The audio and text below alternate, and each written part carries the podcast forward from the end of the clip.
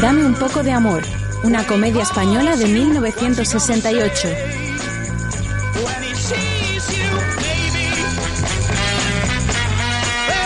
Con Manolo, Miguel, Mike, Pablo y Tony, los bravos. Los créditos se intercalan con imágenes animadas a color del grupo musical. En ellas, Mike lleva un micrófono en la mano, Tony toca la guitarra, Manolo el teclado, Miguel el bajo y Pablo la batería.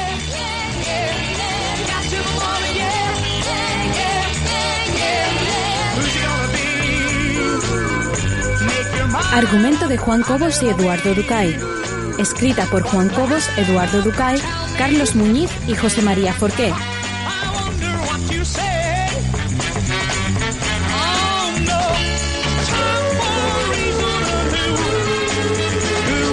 Dirigida por José María Forqué.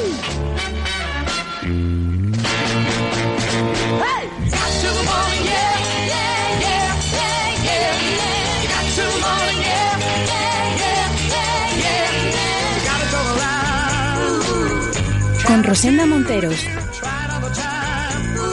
Luis Peña. Lali Soldevila. José Luis Col. Luis Sánchez Polac. Pip. Venancio Muro. Rafael Aparicio, Luis Folledo y Tomás Zori.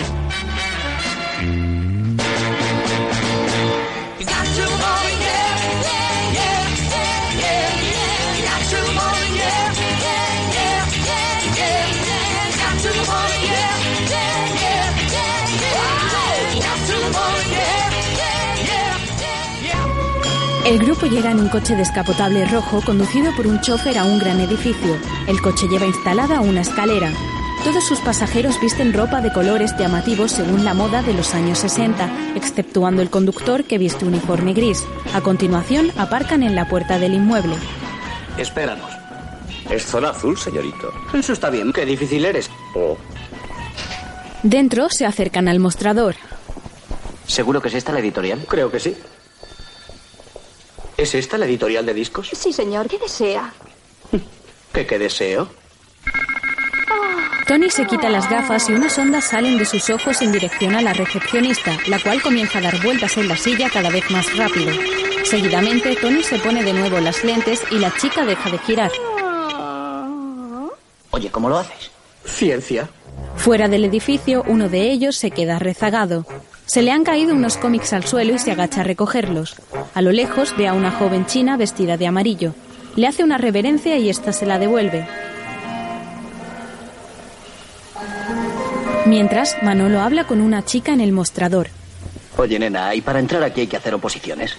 Al poco, He visto a una china. Eso está bien, Mike. Es china, la he visto como te estoy viendo a ti ahora. Vamos, Mike, te lo he dicho muchas veces. Lees demasiadas tonterías. Está fuera, anda, ven a verla, anda. Mike se lleva a Tony fuera, dejando solo a Miguel. Ahí. La chica ya no está. Nada. ¿Lo ves? Ese es el principio. ¿De qué? Del delirium tremens. Empiezas viendo chinas y acabarás viendo volar un buey. Tony entra de nuevo en el recibidor y Mike mira hacia arriba y ve a un buey de animación volando. Más tarde, se reúnen con un hombre con bigote en una sala futurista.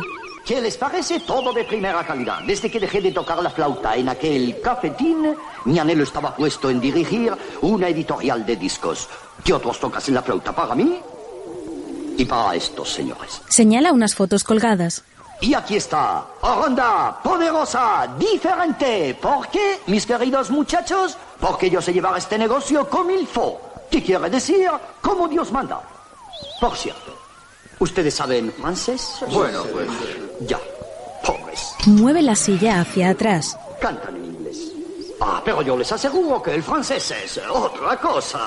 Francia, Francia, mon amour. La belle époque, Napoléon, de Gaulle. Oh la la. Oh la la. La la. La la. Ay, como ven, aquí está mecanizado todo. Esta compañía no es de esas que ahorrar un poco se quedan a mitad de camino y... eh, Comme si, comme ça. ¿Qué quiere decir? Ni chicha ni limona. Esta editorial es la catedral de las editoriales, la Francia del mercado común del disco, la vieja Europe ganando a América la batalla de la música. Muy bien, pero que muy bien, sí, señor. Así se habla. Es usted un tío. Gracias, muchachos. Conmigo haréis grandes cosas. Dirige el sillón al lado de un panel con botones y pulsa uno de ellos. Desde este despacho controlo toda la actividad de la empresa. Bueno, Hey, mira dónde estamos. Miguel se peina la barba mirando la imagen de los cinco proyectada en una pantalla. Mike se dirige a Tony achinándose los ojos. Mira. Luego aparece Pablo, el batería, en la pantalla. Vean el último modelo de antena emisora receptor utilizado para grabar long play. En otra pantalla aparece Salvador Dalí. Anthony 6, Paul Chic. Observen la sección de embalaje en pleno rendimiento. El hombre del bigote enciende otra pantalla y aparecen los dibujos de la familia Telerín.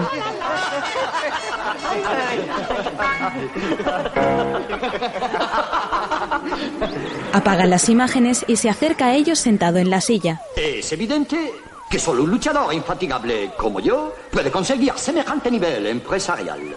El marketing viene demostrando que la venta de discos era prácticamente desconocida en tiempos de los fenicios. Mike sigue haciendo señas a Tony. ¿Pretende insinuar que los fenicios conocían la venta de discos? No, no, Dios me libre. Entonces, ¿qué está haciendo? No, estaba diciendo que ha visto abajo a una china. Sí, señor. ¿Se cree usted que estoy Chicago?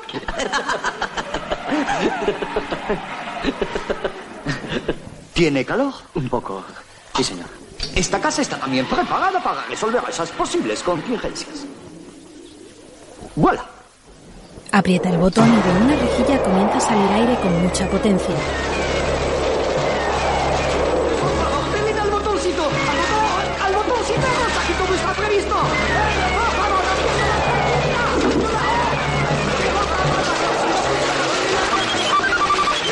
Las hojas que había en el escritorio salen volando por toda la habitación y la silla se mueve descontroladamente de un lado a otro. Todos tocan botones intentando parar el fuerte vendaval. Mientras Mike intenta avisar a alguien para que los ayude, el resto son arrastrados por la corriente. Miguel y Tony son empujados por el aire y cada uno tropieza con un sillón cayendo tras estos. Entre tanto, Pablo y Manolo continúan apretando teclas. Por otro lado, la ráfaga desplaza a Mike hacia la ventana y a través de esta vuelve a ver a la joven china.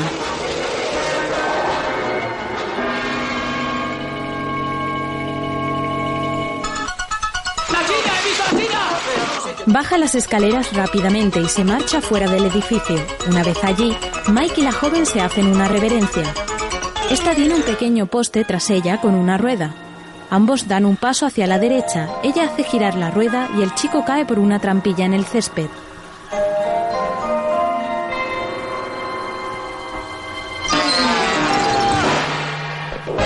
Luego, Manolo tira de una pequeña palanca. El aire deja de salir de la rejilla y la silla se para junto a él. El hombre del bigote se le acerca y pulsa un botón del panel.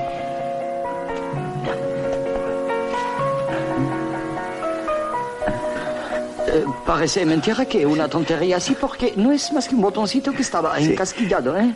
Entre tanto,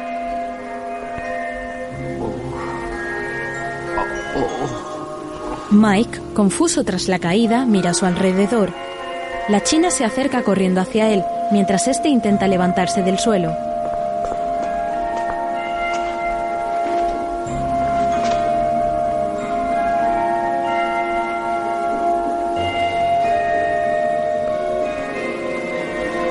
Ella le sonríe y se pone a su lado. Lo siento. ¿Te has hecho daño? No, no importa. Le ayuda a ponerse de pie.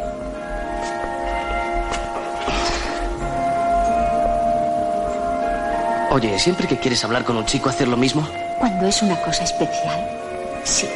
Ah, La joven se acerca a una manivela redonda que hay en una pared cercana, la gira y la trampilla por la que ha caído Mike se cierra.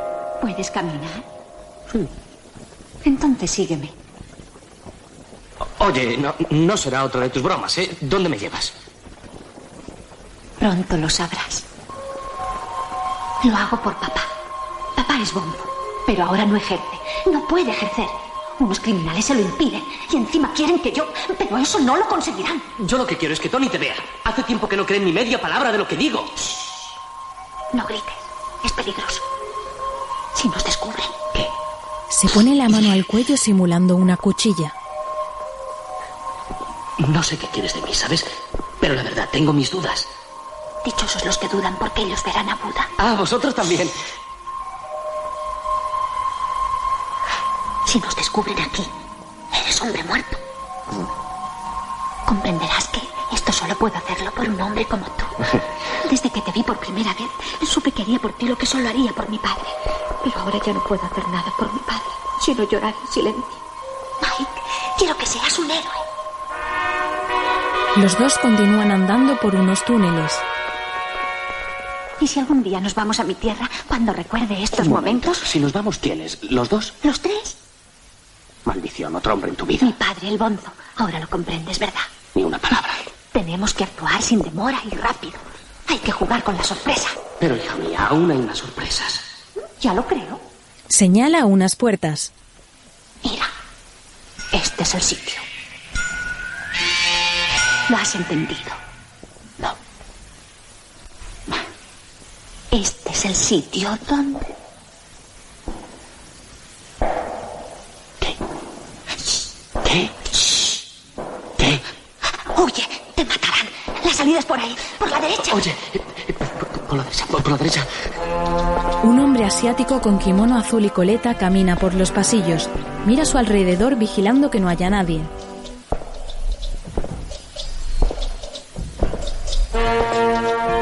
Entre tanto, los dos jóvenes están escondidos, ella en un falso techo y él encima de una gran tubería.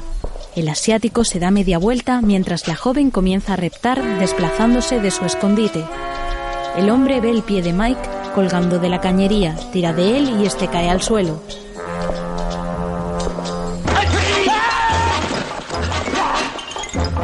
El asiático se pone en guardia e intenta golpear a Mike. Este da vueltas para esquivar el ataque.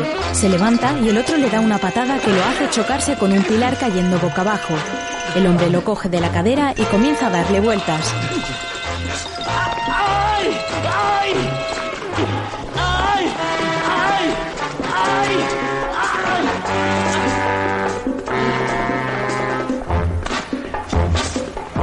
Lo lanza contra el suelo mientras la joven sigue escondida. El asiático coge un tubo de plomo y le da en la cabeza.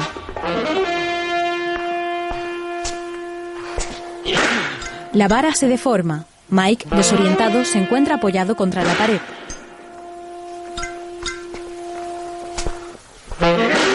El asiático continúa golpeándole con la vara, pero Mike no reacciona.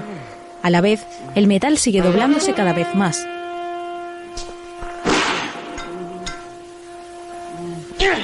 A continuación, la chica se acerca por detrás y golpea al agresor con otro garrote haciéndole caer al suelo.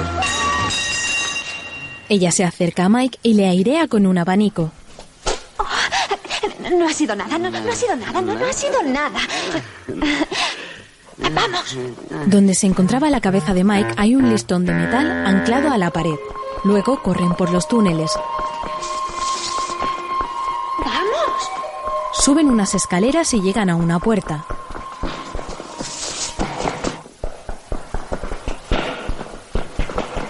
¿Cómo te llamas? Chin Shaolin, Chinsa, ¿y eso qué quiere decir? flor de té que se retuerce de dolor al contemplar cómo el horizonte rojizo se lleva las últimas claridades de un día en que todo ha sido como... El resto te lo diré otro día. Te juro. Entra. Chin, querida, ¿dónde entra. vamos? eh? Al salir todo derecho. ¿No vienes tú? No puedo. Él entra, le quita el abanico y ella se queda fuera.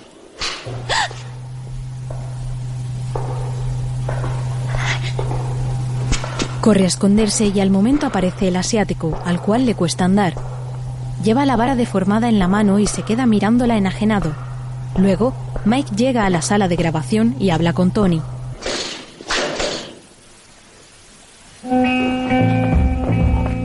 Hola. De manera que no existía la China, ¿eh?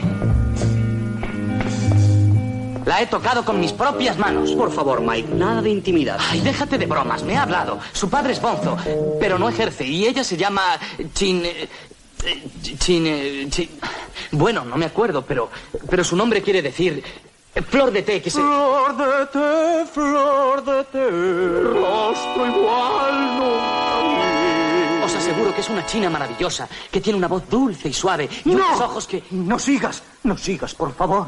La triste secuela de los tebeos. ¿Queréis pruebas? Tengo una como la copa de un pino. Como la copa de un pino. Mirad. Les enseña el abanico y estos sacan unos iguales.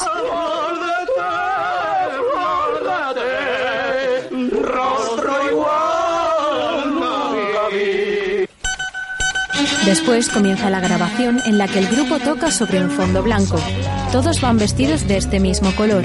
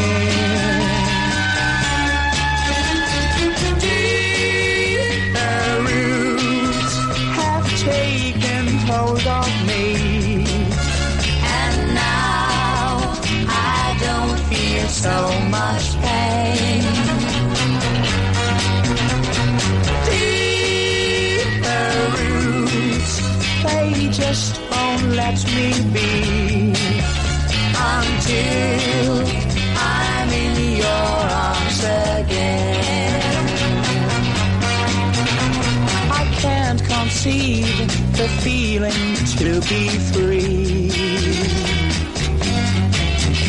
Cause now that you're so much a part of me,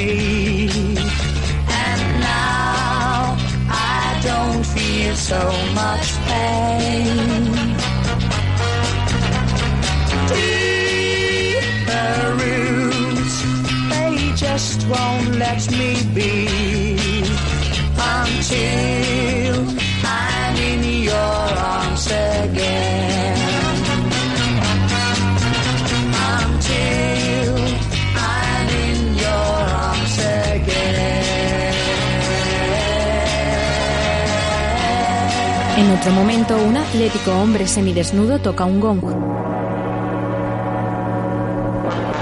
Anuncia la llegada de su jefe, acompañado de otro oriental y un occidental. Los dos primeros llevan kimonos de estilo mandarín. El occidental va vestido de traje y lleva un sombrero. En la sala hay más chinos y todos visten el mismo uniforme salvo los dos que acaban de entrar. Uno de ellos lleva un sombrero en la cabeza. Este se sienta en un trono que hay en la habitación con la forma del rostro de un dragón y hace una señal al del gong.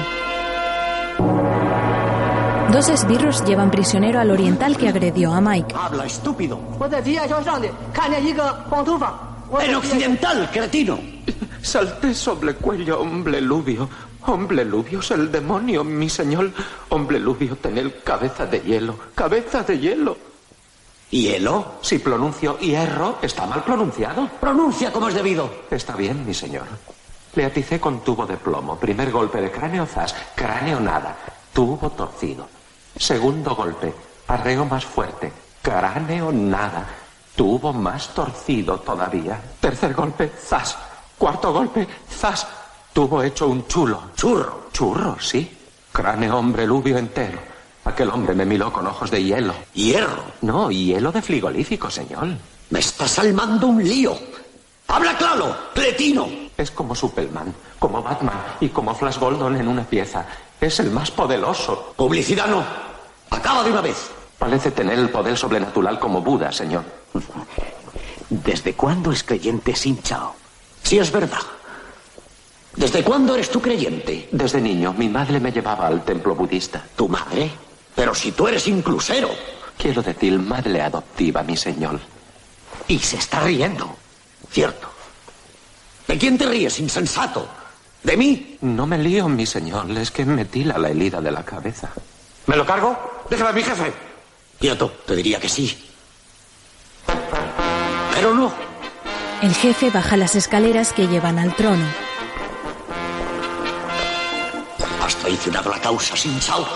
Y el dragón dorado se vengará de ti. Le pisa la mano. Ay, piedad, señor. No me des la muerte. No me mates. No te daré la muerte. No nos conviene. Que le pongan la inyección. Dame la muerte. Dame la muerte. Dame la muerte. Por tu santo padre, el honorable Mandalín Fuchi. La muerte luego. ¿Qué dosis, señor? Dosis doble. Dosis doble. Tú te encargarás del cantante. ¿Yo solo? ¡Solo! Abandonan la estancia. El trajeado da una palmada al del gong y este se extraña.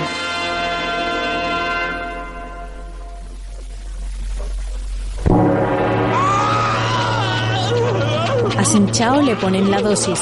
En otro momento, los bravos actúan en una discoteca llena de gente bailando.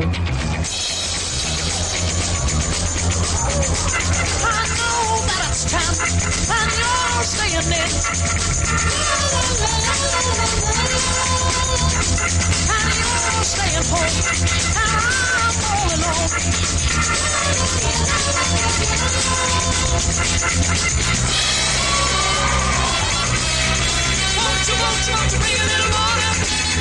Bring a little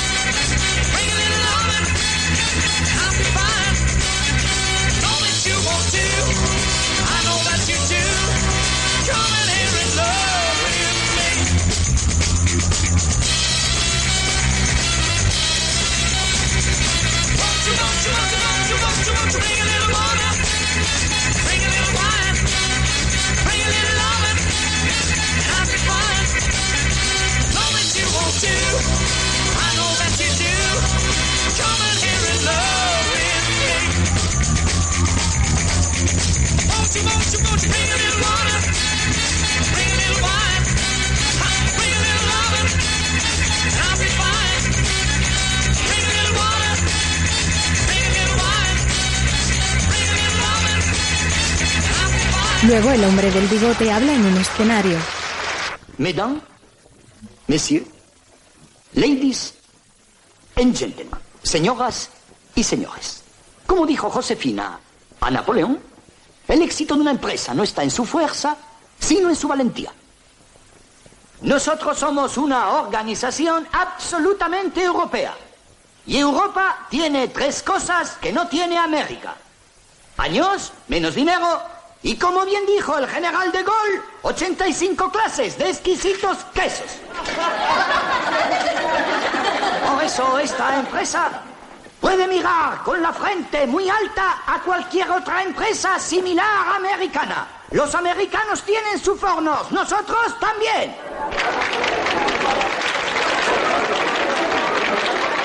Merci. Abre un cofre que tiene delante lleno de lingotes de oro. Nosotros nunca dejaremos de dar el disco de oro al artista del bebop, del fuzz, del rock, del twist, del pop o del beat que se lo haya ganado. Nuestra sociedad anónima discográfica ha previsto una época de escasez y ha decidido crear sus propias reservas de oro. Ya se sabe que el dinero no da la felicidad, pero del oro no se dice nada. Una vez contemplado por ustedes, este oro volverá a nuestras cámaras acorazadas, de donde irá saliendo semana tras semana, convertido en redondos, dorados y relucientes discos de oro, para hacer la competencia América, no en lo económico, que eso no está bien visto, sino en la lucha por la felicidad.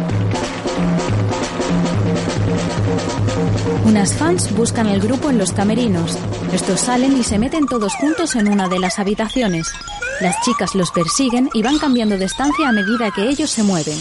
Hay cinco camerinos y las chicas pasan corriendo de uno a otro tras los bravos sin lograr encontrarlos.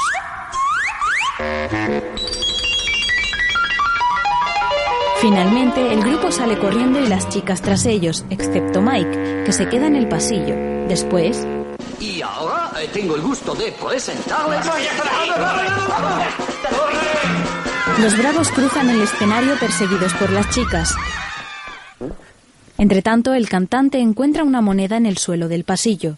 Cuando va a cogerla, ésta se mueve varias veces.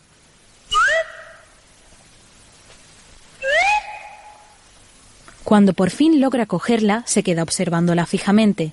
De pronto, detrás de él, aparece el chino encargado de deshacerse de Mike con una jeringuilla en la mano y se la clava. Les presento una nueva creación de nuestros artistas más populares. ¡Eh, el piano! ¡Sujeten a las ladies! ¡Pronto! ¡Vamos pronto! ¡Fuera! ¡Fuera! ¡Fuera de aquí! Me han pinchado, me ha pinchado ¿Pero un chino. te va a pinchar un chino, ni un chino? O- oye, oye, te digo la verdad, un chino, un chino me ha pinchado. Bueno, Mike, déjate de tonterías. O- oye, T- Tony, oye, de verdad, de verdad me han pinchado. ¿Se puede saber dónde? Aquí en el trasero. Quieren salir al escenario y al llegar al centro quedarse allí un ratito para actuar. Es que a mí me han pinchado. ¿Dónde? Aquí atrás. Naturalmente. ¿Dónde quiere usted que le pinchen? A continuación se intercambian imágenes con motivos y estampados referentes a la cultura oriental, mientras Mike canta aturdido.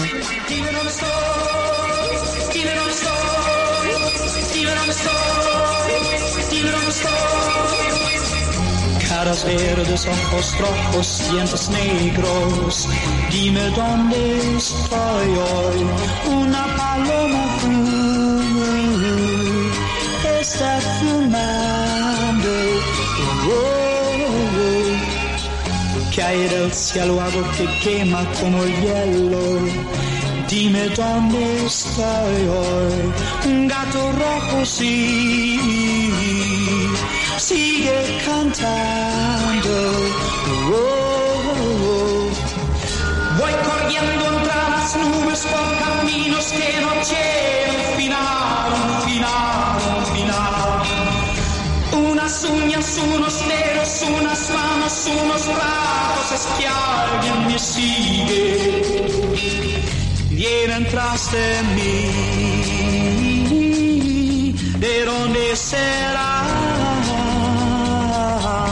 Son de tierras muy lejanas, no de aquí. Son de tierras muy lejanas, no de aquí. Son de tierras muy lejanas.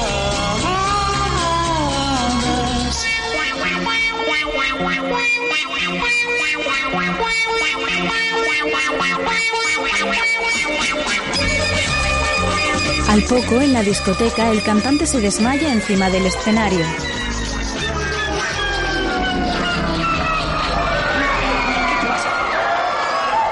Mike, Mike, no gastes bromas. Levántate, anda. Parece que va en serio. Hay que avisar a un médico. ¡Un médico! Luego, Lo que este chico tiene es Irmenage. Necesita descanso. Conviene internarlo en una clínica. Tranquilidad, sedantes. Ah, y dos años sin cantar. Nada más. ¿Qué ha dicho que era, doctor? Sirmenage. ¿Cómo? Sirmenage. Sirmenage. Sirmenage. Sirmenage. luego una enfermera se toma una pastilla. Si no fuera por la desoxicorticosterona, lista estaba yo. ¿Y usted? ¿Ha tomado ya la pastillita que le dejé? No. Pero es posible, tan guapo y tan desobediente. Vamos, vamos. Esto le sentará muy bien. Le da una pastilla a Mike. Estas contienen meprobamato. El meprobamato es lo mejor. Si todo el mundo tomara meprobamato, otro gallo le cantaría. Y ahora descansar. Basta de lecturas. Le quita los cómics. Y si necesita algo, encienda esta luz. Y si no consigue dormir, tome alguna de estas píldoras. Buenas, noches. Que descanse. La enfermera le apaga la luz y se marcha.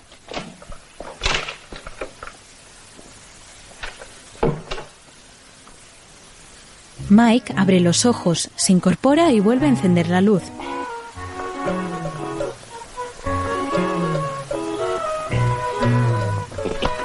Coge una almohada, se la pone en la espalda y saca unos cómics que tenía escondidos debajo de la sábana. En el pasillo, Miguel se acerca a la enfermera. ¿Qué tal? Estupendamente, joven. En cuanto tomo la desoxicorticosterona, soy otra. ¿Y usted qué tal? Preocupado por lo de mi amigo. A ver. Uy, uy, uy, uy, uy, uy, uy, uy, uy, uy. ¿Está usted como un flan? ¡Qué pena! Ay, tan moreno y tan nervioso. Tome, tome usted esto. Le da una pastilla. Otra.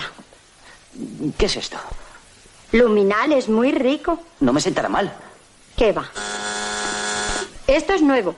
Dimetildifenil, oxnifezol cortimetanil, proteobezoato. Pues no debe ser malo. Se toma una. Estupenda, saben a menta. Pruebe, pruebe una. Ande, ande. Se le acerca un sanitario. Señorita, tiene usted un calmante. La telefonista y yo estamos nerviosísimos. Los tengo de naranja, limón y menta. Mientras, Mike lee cómics en la habitación a la vez que coge golosinas de un pequeño cuenco que hay en la mesilla. El joven sonríe mientras lee.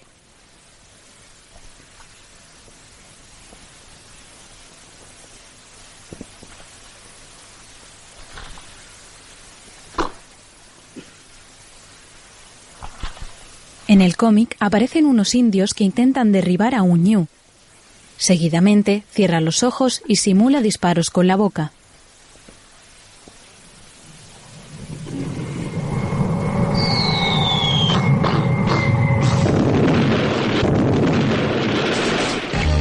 Se queda dormido y sueña con el tebeo que acaba de ojear, titulado Tiro Indomable. En el sueño aparecen bocadillos con distintas onomatopeyas.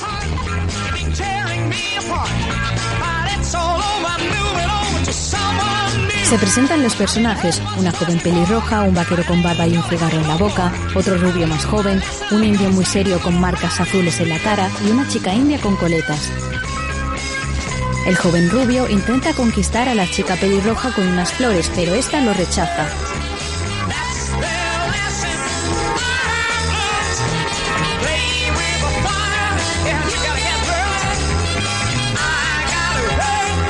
En otra viñeta se lee, mientras... Luego, la joven india baila en el desierto y el indio la observa. El vaquero pasa desolado, ve a la joven y le regala el ramo. El indio, celoso, ataca al vaquero lanzándole un hacha, pero este la esquiva y le da un puñetazo. En otra viñeta se lee de nuevo mientras el barbudo se encuentra con la joven pelirroja.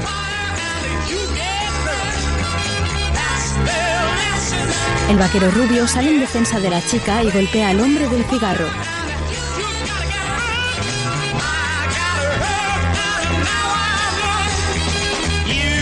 Ambos se pelean y finalmente el barbudo dispara repetidas veces al joven que termina abatido en el suelo.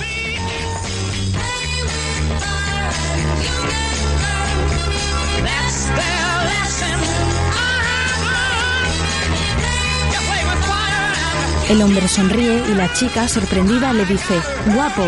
A continuación, los dos pasean agarrados de la mano bajo la puesta de sol y aparece la palabra fin. Mike descuelga y del auricular sale un bocadillo que reza, ¿eres Mike? Sí, Tienes que cumplir una misión importante, ven enseguida. enseguida. ¿Dónde? Donde nos encontramos por primera vez. Era mujer, estoy durmiendo. Es algo muy grave, Mike. Está bien, acudo ahora. Espera, antes de salir, mira debajo de la alfombra. ¿Cómo?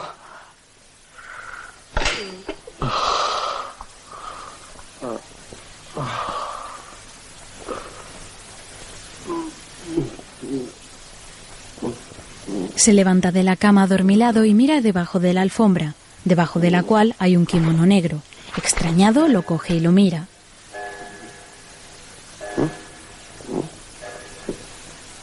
Luego camina por el pasillo con el puesto mientras se coloca un abrigo de piel encima y pasa cerca de Miguel y la enfermera, que están dormidos.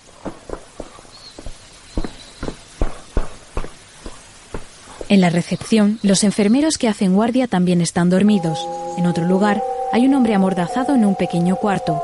Al lado de este hay una furgoneta con un dibujo en la parte lateral en la que se puede leer The House of Ming. Entre tanto, Mike se encuentra en una cabina telefónica cerca de la editorial de discos. El joven está apoyado y bosteza mirando al cielo nublado.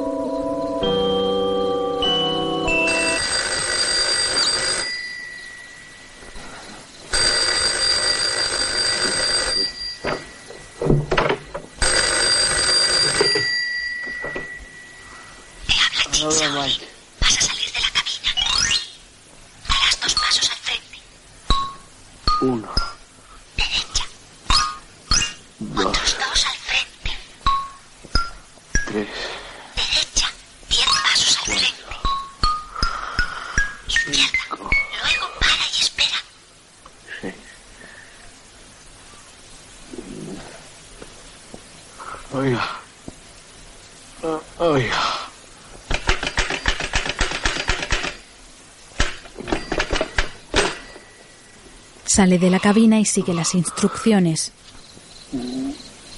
Uno, dos, derecha. Uno, dos, derecha. Uno, dos, tres, cuatro, cinco, seis, siete, ocho, nueve, diez, izquierda. Paro y espero.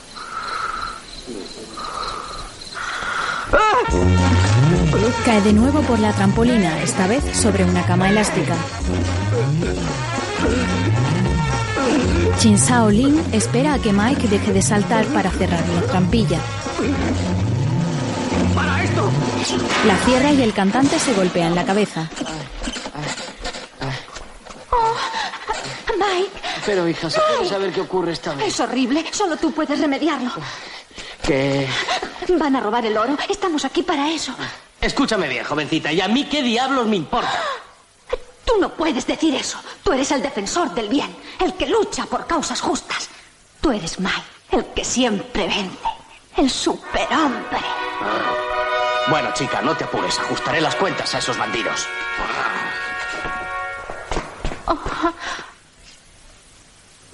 Mike.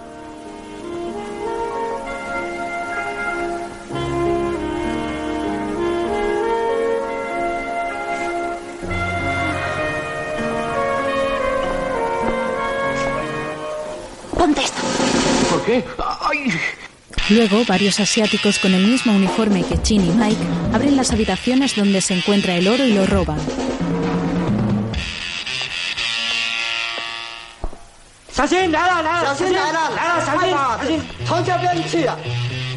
Se pasan los lingotes en cadena y estos son depositados en un carrito.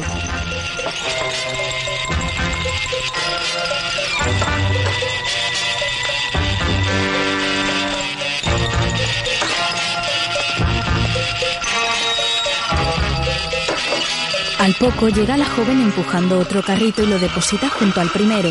En él va Mike tumbado. Esta lo despierta y otro lo empuja para que éste se ponga a trabajar. Mike se sitúa con los demás y ayuda a pasar los lingotes.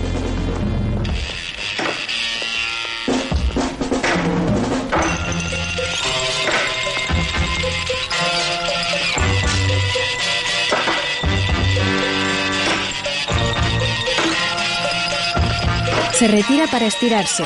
Cuando Mike vuelve a la cadena, el de su izquierda le entrega dos lingotes. El de su derecha se esconde uno bajo la capucha y sale corriendo. Acto seguido, el capataz de la operación deja el arma y se va tras él.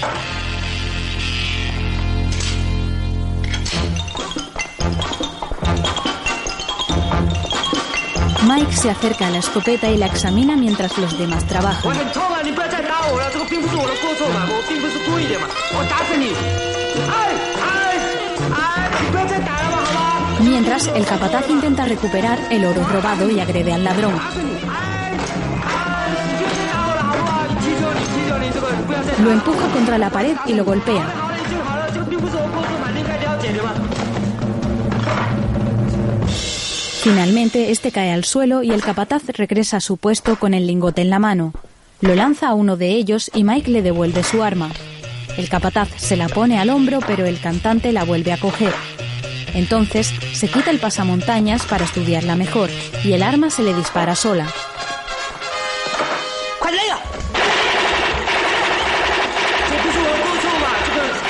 Todos corren mientras Mike trata de controlarla. Chin se acerca a Mike y juntos se marchan de allí. A continuación, los flashes de las cámaras fotográficas iluminan la pantalla. En el periódico sensacional hay distintas imágenes de Mike en movimiento.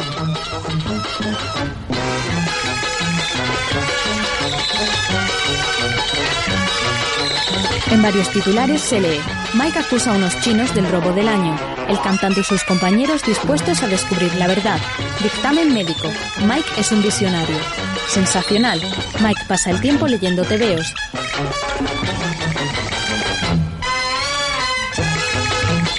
¿Existe una banda de ladrones chinos? La policía no cree a Mike. Super sensacional. Mike, típico exponente de la generación del desenfreno, embrolla el asunto del oro. Mike, demostraré que no es una fantasía. Sigue el misterio del oro.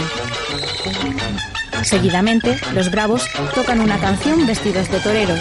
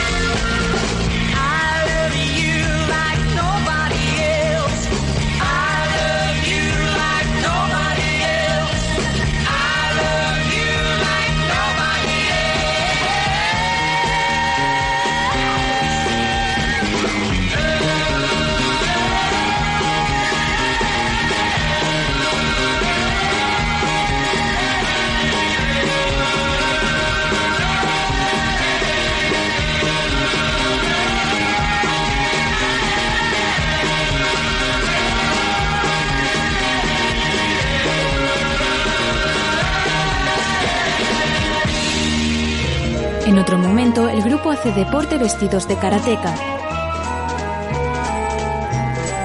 Trepan por una cuerda. Hacen ejercicios con barras y anillas. Luego saltan el potro y practican golpeando un saco de boxeo.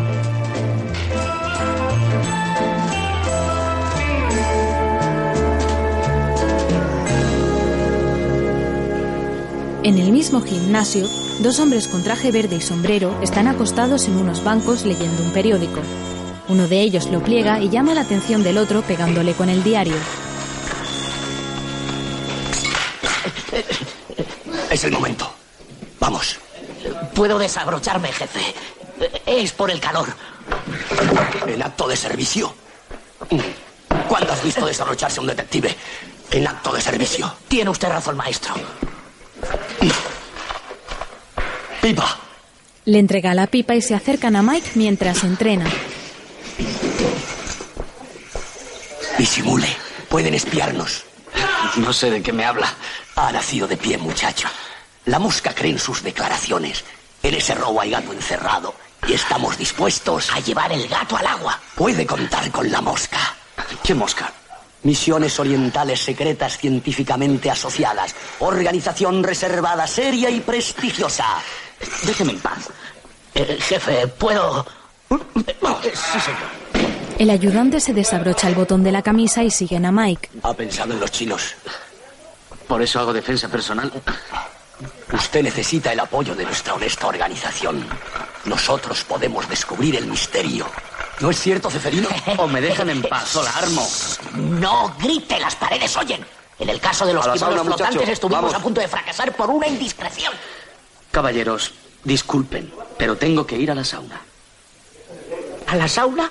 Que usted ya lo sabe, jefe, que a mí me sienta muy mal el calor. Ceferino, a la sauna. A la sauna. Pero otra vez aquí. Convénzase, Mike. Nosotros o nadie.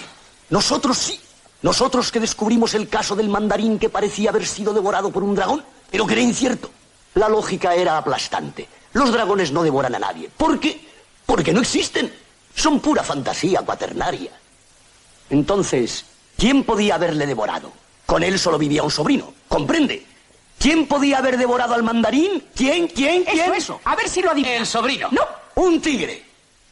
Mm, y usted lo descubrió. no, el que era entonces su ayudante. ¿Cómo? Elemental. El tigre devoró a mi ayudante. La pena es que no pudimos arrancarle la confesión. Claro, los tigres no hablan. No, señor, porque don Eladio le hubiera hecho hablar. ¿Y por qué no interrogó al tigre? No, porque lo devoró un dragón. Desengáñese, Mike.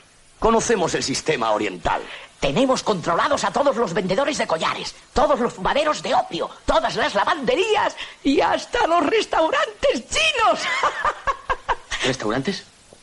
¿Restaurantes? ¿Restaurantes? Restaurantes, restaurantes. Mike va donde tiene sus cosas y saca el abanico de Chin. Lo abre y lee en él The House of Ming. Claro. Después, él y el resto del grupo se dirigen en dos coches al restaurante con los detectives. Por la ventana, el cantante se fija en un chino que hay en la puerta.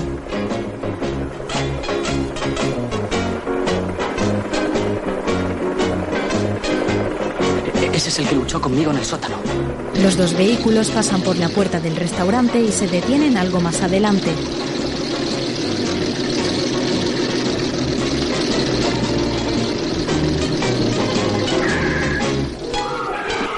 Táctica de escalada. O sea, la de la casa de bambú. Primero mirar y luego arrear. O sea, como en mi barrio. Escuchen, tengo un plan. Ustedes entran como clientes. De acuerdo. De acuerdo. Y nosotros atacaremos por la puerta de servicio.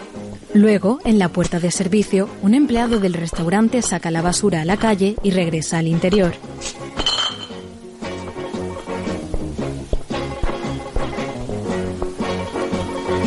Una vez que desaparece, el grupo sale del interior de varios bidones. Bueno, ¿y y ahora qué hacemos? Os voy a explicar mi plan. Cuidado. Un coche aparca en el callejón. No sé, son los cinco Hong Kong. ¿El famoso conjunto chino? Sí. Tony se les acerca con una cámara. May I take a photo for you for a newspaper? I am a Hong Kong Times reporter. Come down here, please. Por aquí, ma. Los pone delante de los bidones y les pide que se pongan en cuclillas. Eh, agachaditos, como una delantera de fútbol. Smile. Eso es. Ready? One, two, three. Los bravos les golpean en la cabeza. Mientras, ¿Eh? ¿Dónde va con esa criatura? ¿Dónde cree usted? Está prohibida la entrada a los menores. ¿No conoce la ley de igualdad de oportunidades? Soy extranjero. Extranjero, extranjero. Mal, muy mal. ¿Cómo se le ocurre a usted ser extranjero? Estúpido. Nunca tuve suerte en la vida.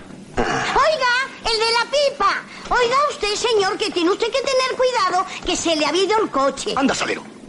Tiene que ser muy hermoso porque hay que ver lo que pesa. ¿Es niño o niña? Varón, está hecho un ternerote. Niño, con lo que a mí me gustan. ¿Me deja besarlo? Allá usted.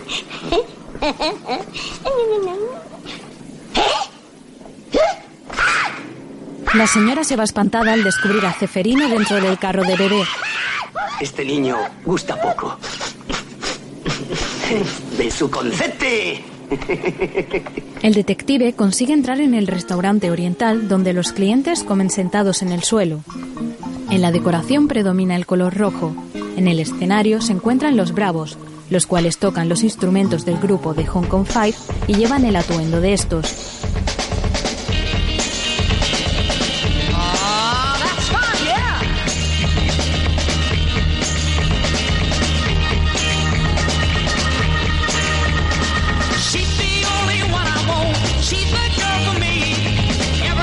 Uno de los empleados mira a la banda extrañado.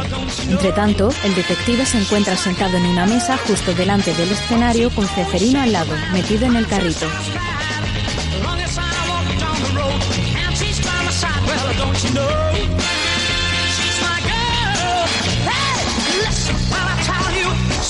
Ceferino saca el brazo del carro para coger algo de comida. El detective se la niega y este coge comida de la mesa de al lado. En ella hay un hombre grande que lleva un traje negro.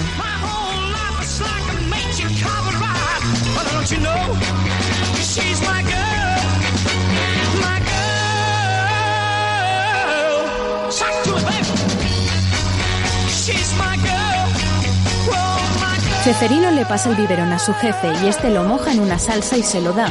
Luego abre la capota del carro y coge la copa del hombre de la otra mesa. Se la bebe y vuelve a dejarla en su sitio. Desde el escenario, Tony se percata.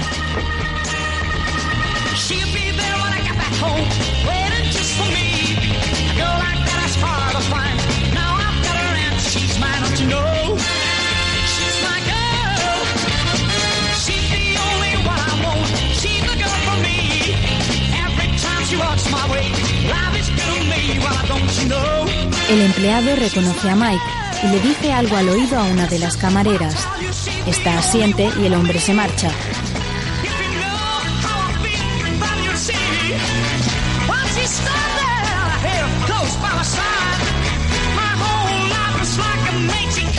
Por una mirilla, el jefe de los asiáticos espía el local. Se han metido en la boca del dragón.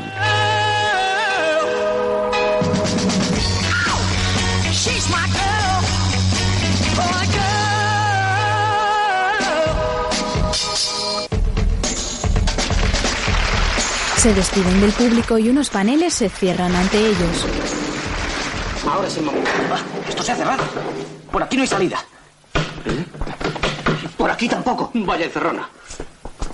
Mira detrás de la cortina. Esto es una jaula. A ver. Por aquí tampoco hay nada. Estamos encerrados. No hay ni una salida, chicos, ni una. ¿Qué? ¿Me creéis ahora? De pronto, una pared se abre y tras ella hay un grupo de orientales. Los chicos dan un paso al frente y Mike les hace una reverencia.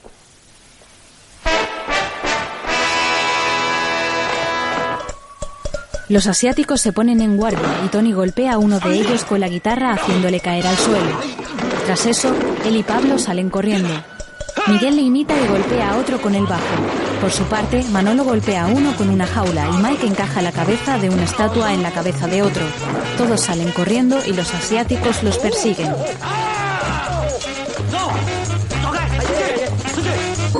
Más tarde,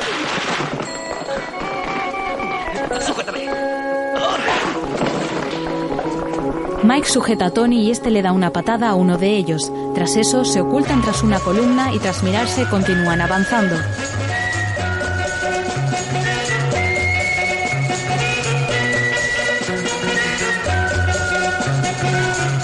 De pronto, dos chinos aparecen en el pasillo acorralándolos. Logran zafarse de ellos y escapan.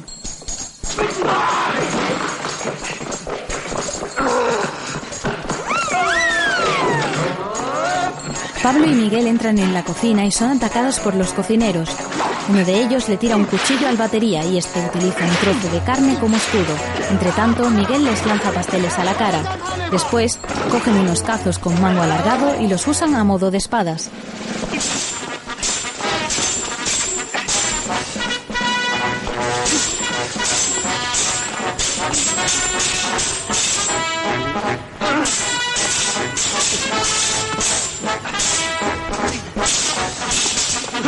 Miguel forcejea con su oponente y huye de él.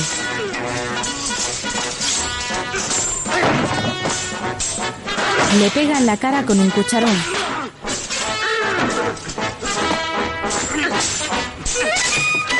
Poco después consigue encerrarlo en una despensa dejándole la coleta fuera de esta.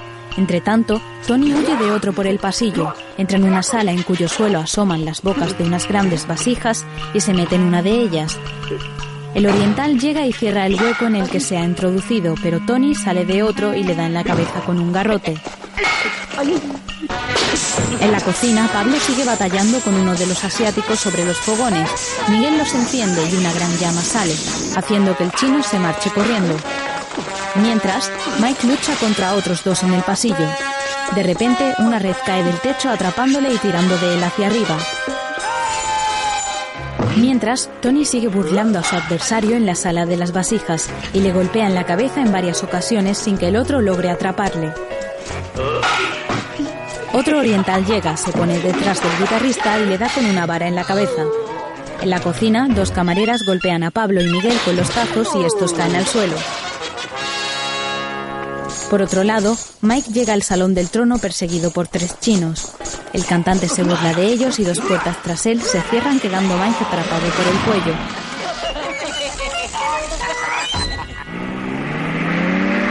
Poco después, una furgoneta aparca en la puerta de servicio y un oriental abre la parte trasera.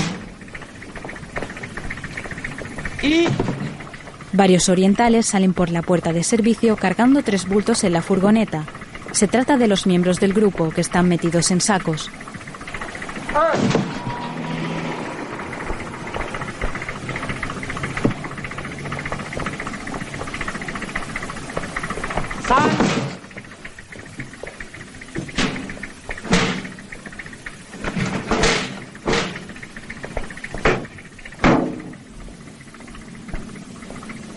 Tras colocar los cuerpos, cierran las puertas y se marchan.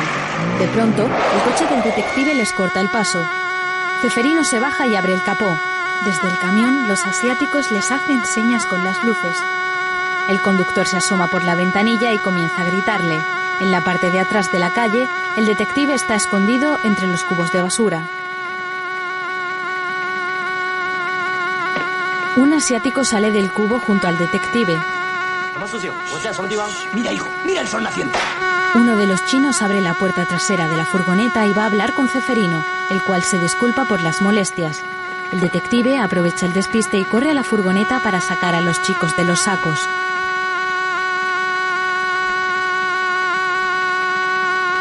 El chino que habla con Ceferino ojea el motor del automóvil.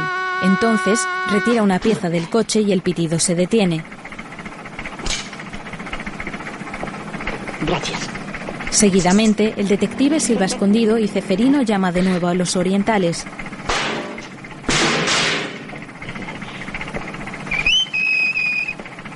¡Eh, señores! ¡Señores! Por aquí, por aquí, por aquí, por aquí. Eh, señores, eh, esto que no marcha. ¿Quieren hacer el favor de empujar un poquito? Mientras le ayudan, los bravos se esconden entre los contenedores. Ceferino quita el pie del freno y los orientales consiguen mover el coche. Dentro de la furgoneta, uno de ellos pega patadas a los sacos.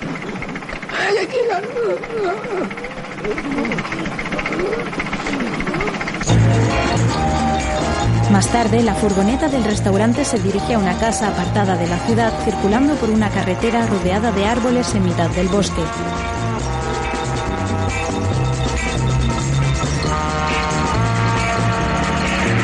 En la parte de atrás del furgón está Mike agarrado a la puerta. El vehículo llega al caserío y el joven se baja rápidamente, salta un muro junto a él y corre a esconderse tras otro camión que hay allí aparcado.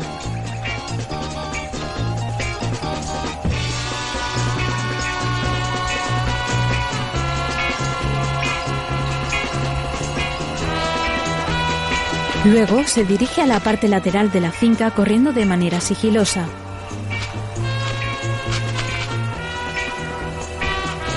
Se esconde detrás de un árbol y ve a uno de los orientales vigilando los alrededores. Se acerca a la parte trasera de la casa y vuelve a esconderse al oír unas voces. 你知道有一件事情，有一次啊，一个老头子在街上走来走去，他是瞎子。不过后来他他找到一个 De pronto, ve a Chin caminando con una bandeja cerca de su escondite.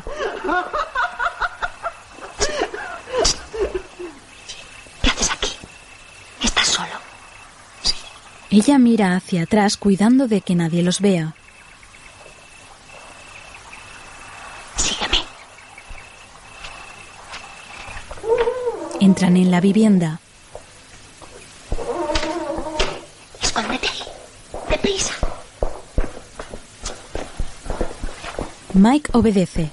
A continuación, varios orientales cruzan la casa pasando cerca de Chin, la cual les hace una reverencia. Cuando no hay peligro, Mike sale de su escondite con un tubo en la mano. Disponte a todo. Cuando me ría, entra y atiza.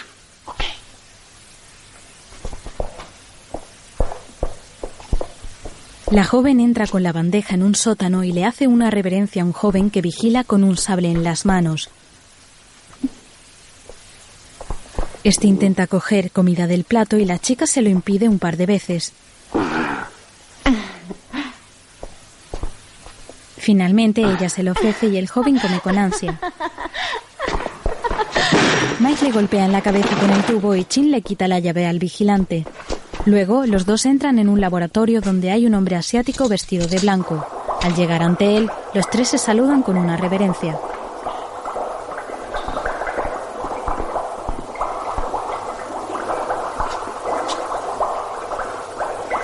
¿Quién es el extranjero, hija mía? El que va a terminar con Chu Fang y sus diabólicos proyectos. Harás un gran servicio a la causa del bien, muchacho. Perdone, pero no le comprendo muy bien. Es que.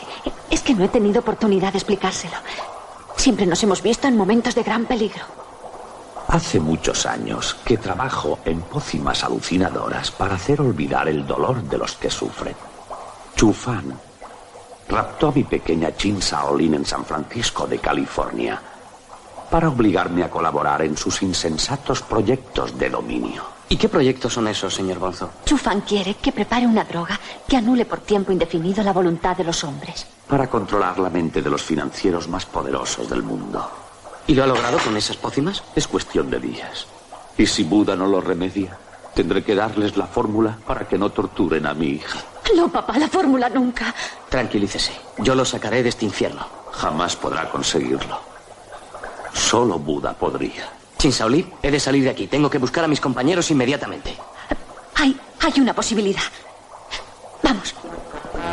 Se despiden. Después, los orientales entran en el salón con los cinco prisioneros, los cuales tienen la cara cubierta y llevan un cepo que les inmoviliza la cabeza y las manos. Caminan con aire solemne hasta presentarse ante su jefe.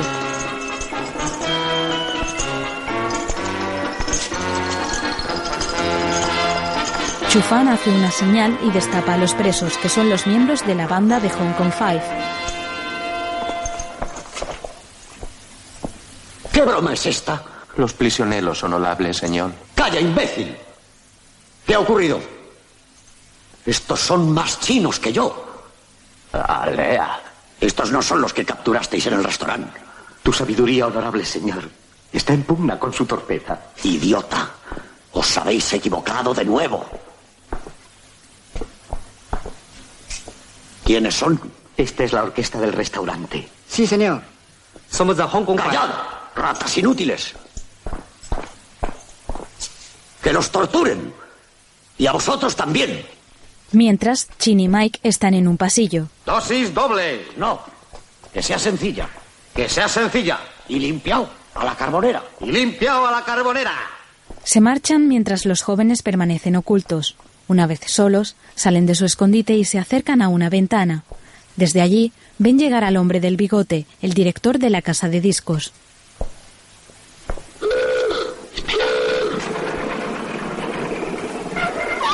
demonios hace aquí el director de mi casa de discos?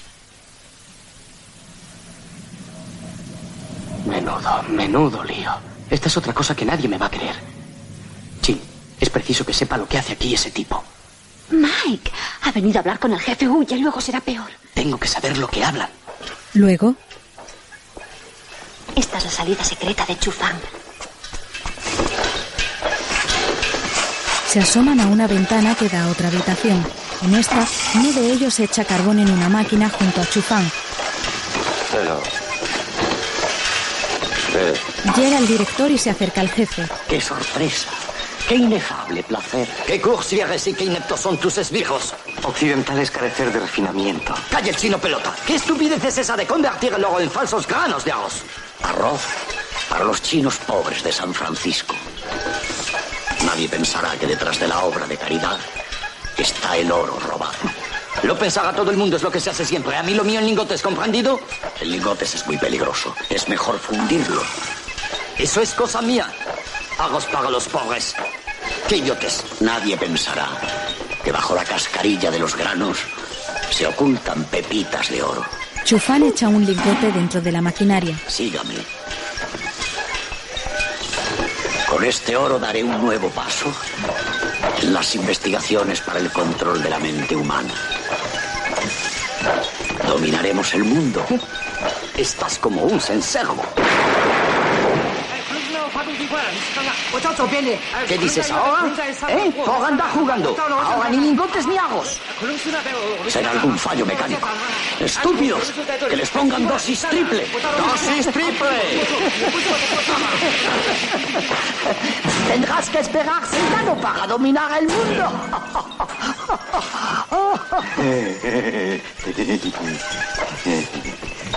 La máquina vuelve a funcionar con normalidad. Chufang coge un puñado de arroz que sale por un conducto. Es tan elemental que nadie descubrirá el truco. Mis lingotes. Y mañana mismo retiras tus esbirros del sótano. No quiero allí ni un solo chino. La policía sospecha. ¿Sospecha? Ha sido un golpe, maestro. Ten cuidado, hay un traidor en tus filas. Ese cantante loco habla siempre de una china que le avisó del robo. ¿Una muchacha? No, ella no pondría en peligro la vida de su padre. Podemos torturarla para salir de dudas. Nada de torturas, insensato. Las ha prohibido la ONU. Dame mi oro, tengo prisa. Chufang abre un baúl y comienza a colocar lingotes sobre el sombrero del director. Un.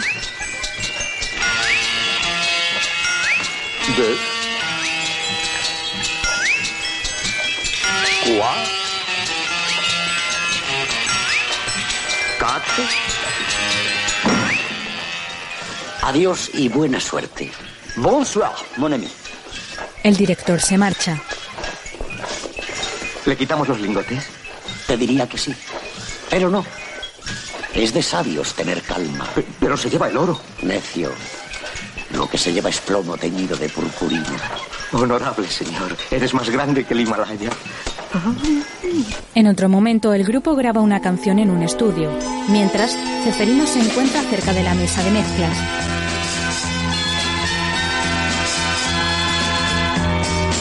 Look at me, I'm riding high. From now on, I'll be the guy I wanna be. Every noisy sound I hear, like the buses changing gear, sound good to me. I do believe it's love. I do believe it's love. Crazy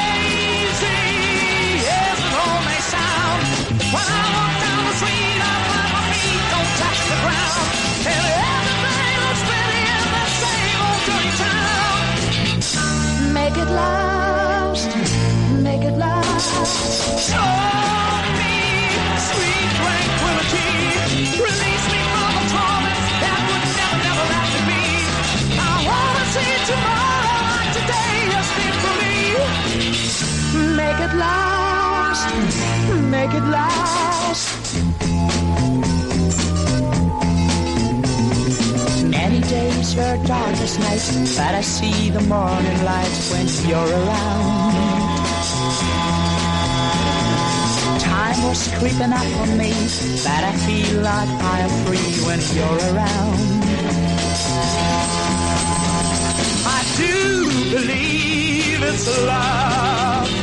I do believe it's love. Love we're together, we along and sail the sky. My baby, it's in your hands, so you say you gotta try. Make it last, make it last.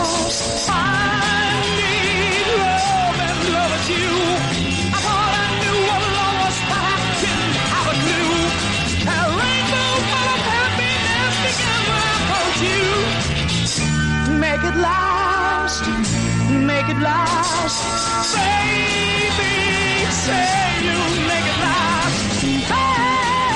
Baby, say you make it last. Oh, baby, say you make it last. Co- co- co- ¿Cómo puedo hablarles? Por aquí. Los pájaros silban con los dedos. ¿Qué? Que los pájaros silban con los dedos. ¿Qué dice? ¿Qué dice? Que los pájaros silban con los dedos. La contraseña, contra, que dice don Eladio que vayamos, que ya ha venido ese. ¿Quién? Que, que no os lo puedo decir. Que, aquí las paredes oyen. Es un asunto muy complicado. El director ve lo que pasa en la sala de grabación desde el despacho. Entran los chicos acompañados de Don Eladio y Ceferino. Me... ¿Qué es que es esa? Señor Renar, ¿ves usted preso en nombre de la ley y en nombre propio? ¿Qué broma es esta? ¿Puedo saber quién es usted? Un fuera de serie. Eso es lo que es. Señor Renard, no disimule. Lo sabemos todo. Sabemos de su complicidad en el robo de las reservas de oro de esta empresa. Salgan de aquí inmediatamente. ¿Está usted loco? Sí, sí, loco. Las manos, amiguito. No avance un paso más. Deponga su actitud equívoca. Arriba las manos. Usted facilitó a los chinos el camino de la caja fuerte para robarla. Y ahora quieren fabricar una droga para dominar la mente de todos los grandes financieros del mundo. Pero, pero yo lo he oído todo y sé que están convirtiendo el oro en granitos de arroz. Así es, muchacho, pero ni tú ni nadie podrá impedirlo. El director escapa en su silla. ¡Vamos! ¡Un buen truco, maestro! Tiene que haber otra salida. Vamos, vamos, no podemos dejarle escapar. Sí, deprisa. Corre. Una vez fuera, arranca el coche y se marcha. Al poco, los bravos salen del edificio y corren tras él.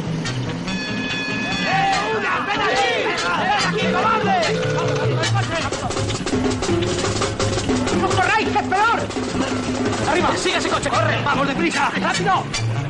Vamos. Adelante, Ceferino, ha puesto pies en polvorosa. Vamos, vamos. ¡Ya voy, ya voy! ¡Vamos! El grupo sigue al director con su chofer al volante y tras ellos, montados en una motocicleta con sidecar, van Don Eladio y Ceferino.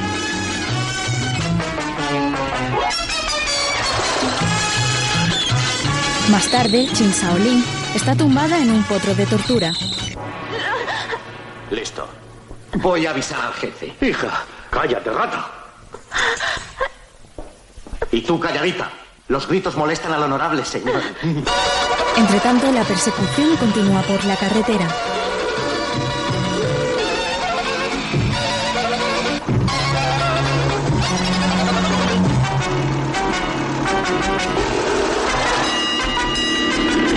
Mientras,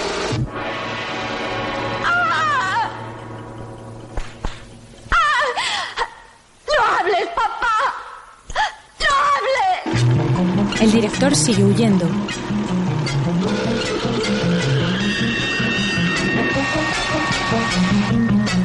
Se sale de la carretera y se mete en una zona de campo.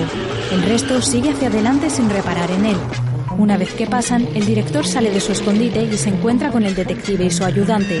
El sidecar se ha separado de la motocicleta y no pueden frenar.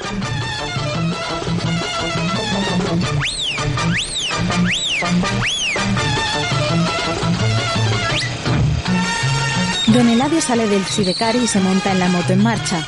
Mientras el editor continúa su camino, el detective y su ayudante alcanzan a la banda y les señalan la dirección correcta.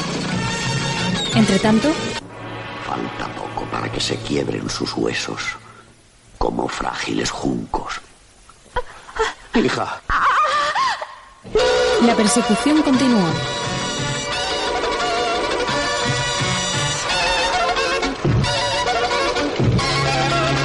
El detective se sube al coche en movimiento con la ayuda de los chicos. Después, Hija. Hija. Dejadla. No, no, papá. No se lo digas. Señoritos, el camino está interrumpido. El clásico tronco. Quitémoslo. ¡Vamos! Venga, deprisa. quitan un tronco en mitad del camino, mientras Ceferino conduce hasta ellos pasando a través de un campo. Vamos, ayuda. Vamos, rápido. Me permito advertir a los señoritos que alcen el tronco desde la parte inferior a fin de que se cumpla la ley de la palanca. ¡Que voy, maestro! Ceferino esquiva el coche.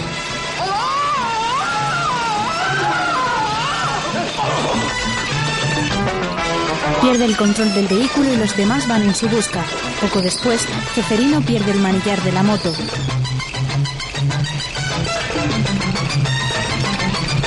Cae en un lago. Mientras, Parad. Hablaré. Tendréis esa fórmula. Al fin lo has conseguido. el director llega al caserón. ¡Abridme! ¡Abridme pronto! Otra vez es estúpido. ¡Abridme! Dejadle entrar. ¡Esa es la casa! ¡Al ataque! ¡No! ¡No! eso! ¡Dámelo, dámelo! Nos han descubierto, estamos perdidos. Decía mi padre, si quieres fracasar en un negocio, asóciate con un occidental. Frases ahora no. Hay que esconderse, huir. Yo qué sé, vamos, no perdamos tiempo. Yo nunca huyo.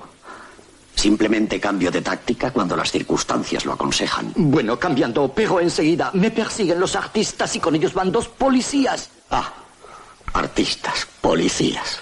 Va, va. Los bravos irrumpen en la casa. ¡Al ataque!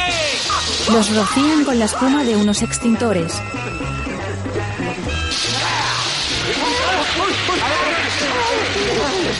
Uno de los chinos se esconde en un pasillo muy estrecho, mientras Tony y Miguel rocían a un grupo de asiáticos y uno de ellos salta por la ventana. Tony sube por las escaleras. Entre tanto, ¡Detenedlo! Chufán se dirige al sótano. Uno de ellos le lanza una espada a Tony. Después sube a la habitación de la máquina.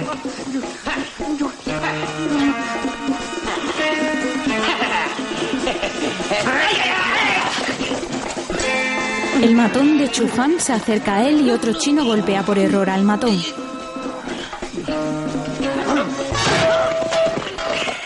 Seguidamente, Tony rocía al chino y este cae por la ventana.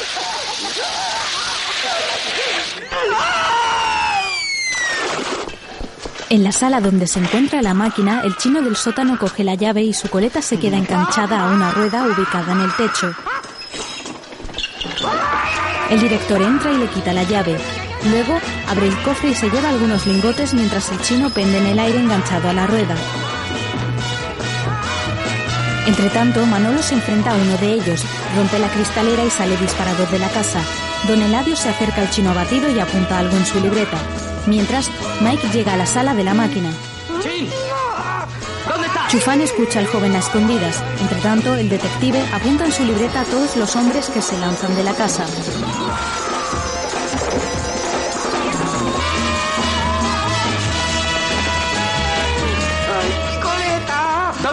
¿Dónde está Chin? ¿Dónde está Chin Soli? Si paras esto te lo digo. Pablo llega a la planta baja seguido del director que lleva un tubo en la mano. Contesta. En la sala de tortura.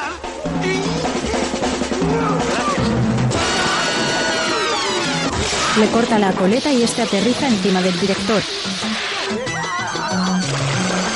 Don Eladio sigue haciendo sus anotaciones. Miguel impide que el chino del sótano escape y este se sube encima de una máquina. Miguel observa en silencio sus movimientos.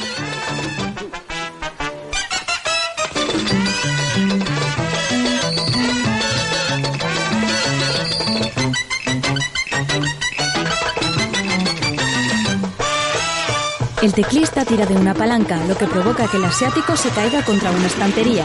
Entre tanto, Tony llena de hollín al matón y Miguel rocía al oriental con la espuma del extintor.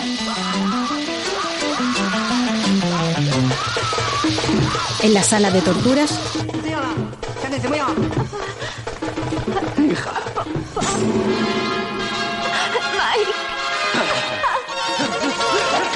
Mike llega y se enfrenta a uno de ellos.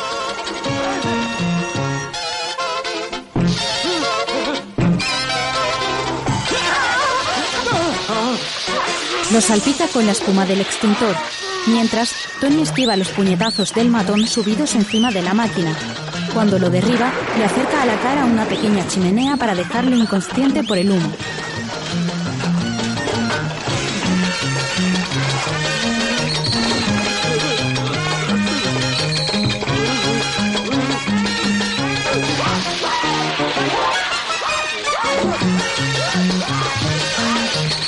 Laboratorio, Miguel rocía al chino con el extintor.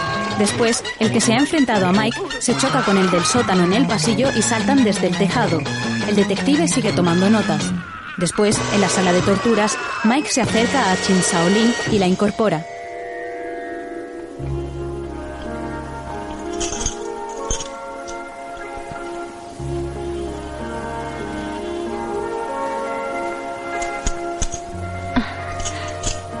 Mike, sabía que llegarías a tiempo.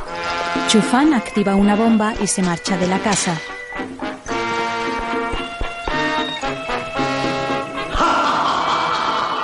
Luego, ¿Cómo es tu nombre completo? Flor de té que se retuerce de dolor al contemplar cómo el horizonte rojizo se lleva las últimas claridades de un día en que todo ha sido como... otro esbirro cae por la ventana mientras el director huye campo a través con los lingotes. Ceferino lo persigue a caballo.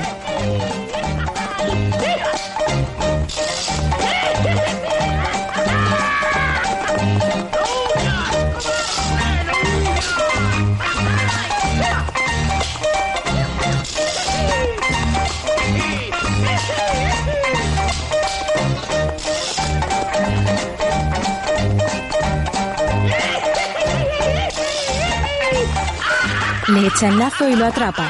¡Caíste en el cepo, francés! Ahora tendrás que responder ante la ley. ¡En marcha!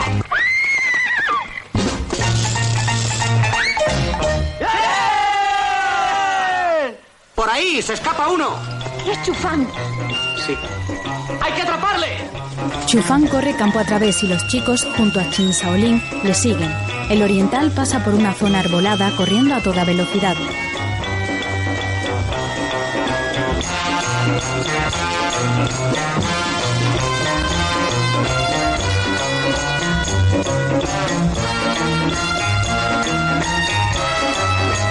Finalmente llega a una zona montañosa donde tiene un helicóptero esperándole.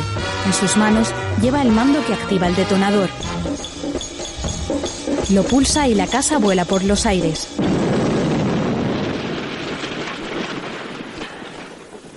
¡Ahí va! ¿Qué ha pasado? No sé. Ha sido en la casa. Sí, ha sido en la casa. Los jóvenes ven como Chufán pone el helicóptero en funcionamiento y comienza a elevarse por el aire.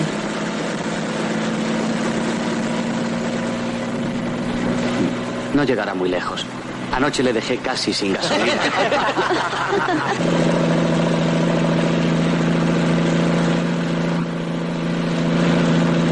El helicóptero comienza a perder altura mientras los bravos y Chin Shaolin lo miran.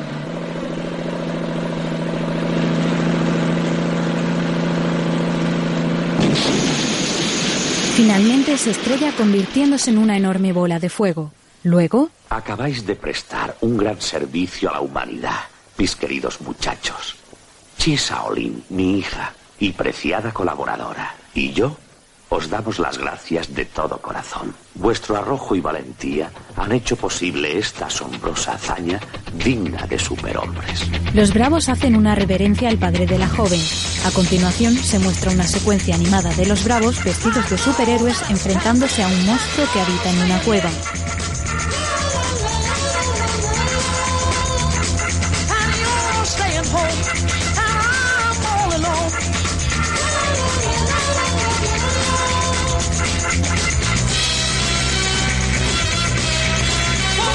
Georgia.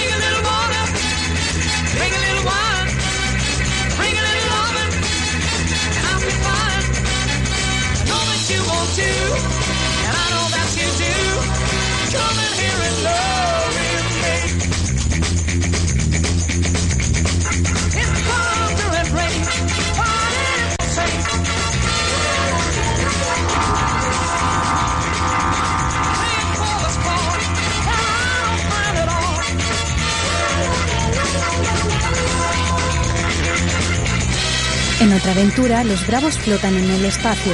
Luego se enfrentan a unos extraterrestres hasta que los derriban.